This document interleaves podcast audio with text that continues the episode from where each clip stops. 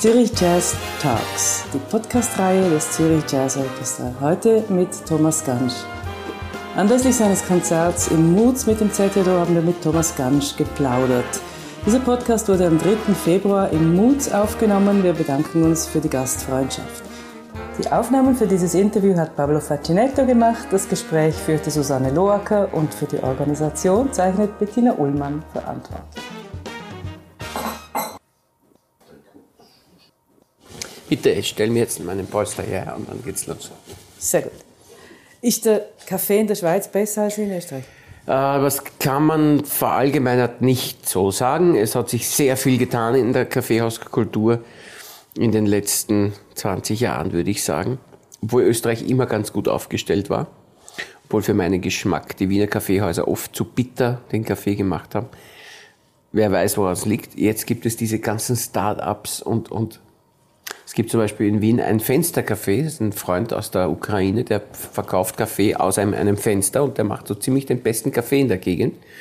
Und ich gehe fast nur mehr dorthin.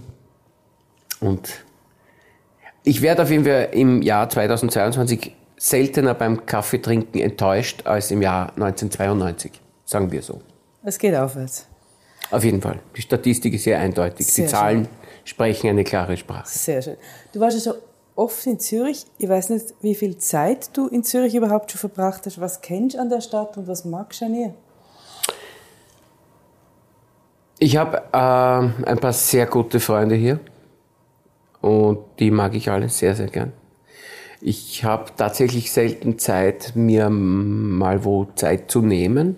Ich habe aber zufälligerweise im Dezember vier Tage hier verbracht weil so viel abgesagt wurde und ich trotzdem äh, eine, eine Flugroute hatte, die ich nicht ändern konnte.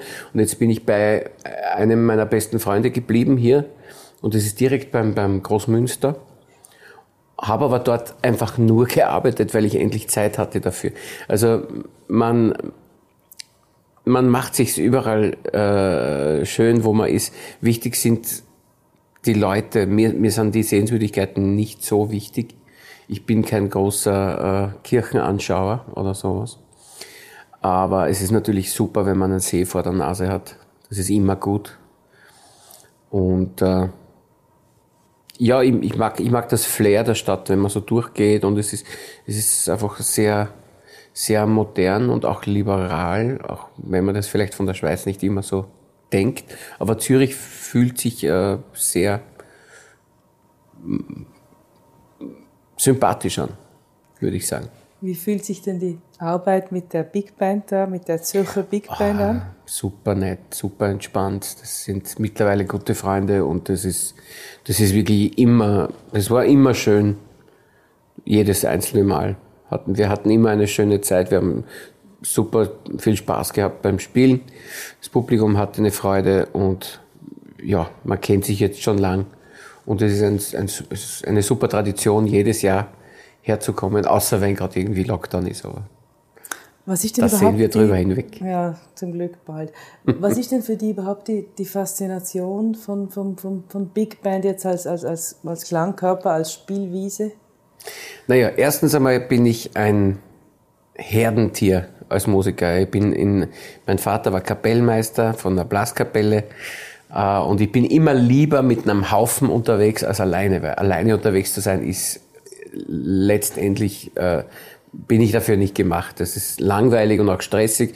Und ähm, wenn man einen Haufen hat, dann kann man sich, dann kann man sich sozialisieren, kann man ein paar Grüppchen bilden und kann man, kann man ein bisschen gemeinsam was erleben.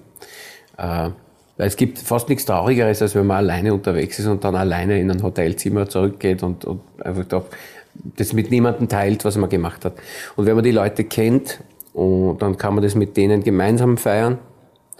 Und das macht einfach große Freude. Und dann spürt man auch die Reaktionen und die, die guten Vibes, die da dabei entstehen.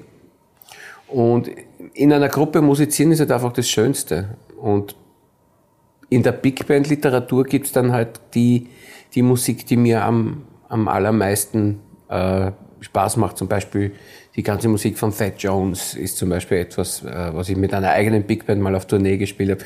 Das, das schweißt so zusammen, wenn man für eine Sache gemeinsam brennt und das so gut wie möglich macht und, und ähm, ja, das macht mit einem klassischen Orchester genauso Spaß und es macht mit einem, mit einem Duo auch Spaß, aber in einer Big Band ist es halt am schönsten für mich als Blechbläser, in einem super Trompetensatz zu stehen und da mitzuspielen und immer zu versuchen, genauso mitzufrasieren wie der Erste und so. Das ist wie, wie wenn du in einer Fußballmannschaft bist und und äh, du feilst dann da gemeinsam dran, gemeinsam die beste Mannschaft zu sein. Und so ist es auch mit einer Big Band.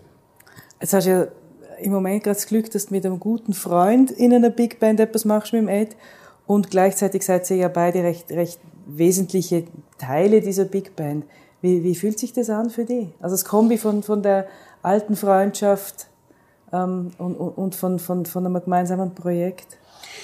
Äh, ich fühle mich da jetzt bloß sicher und sehr gut aufgehoben, weil bisher, wenn ich hier gespielt habe, waren immer Gastdirigenten, die ich eigentlich nicht kannte vorher Außer wenn wir mit jemandem öfter gearbeitet haben, dann habe ich den natürlich schon gekannt. Aber den Ed kenne ich jetzt von früher einfach so gut und vor allem von der, von, von dieser äh, Musik so gut, dass ich weiß, ich kann mich da auf alles total verlassen. Ich weiß, dass der, da wird es nie eine Unsicherheit geben, wenn der eine Q gibt oder eine Eins. Also wird immer alles passen. Und wenn irgendwas schief geht, dann richtet er das wieder. Da, da, ich habe überhaupt keine Sorgen, was, was das gemeinsame Spielen angeht beste Voraussetzungen. Ganz herzlichen Dank, Thomas. Bitte gern.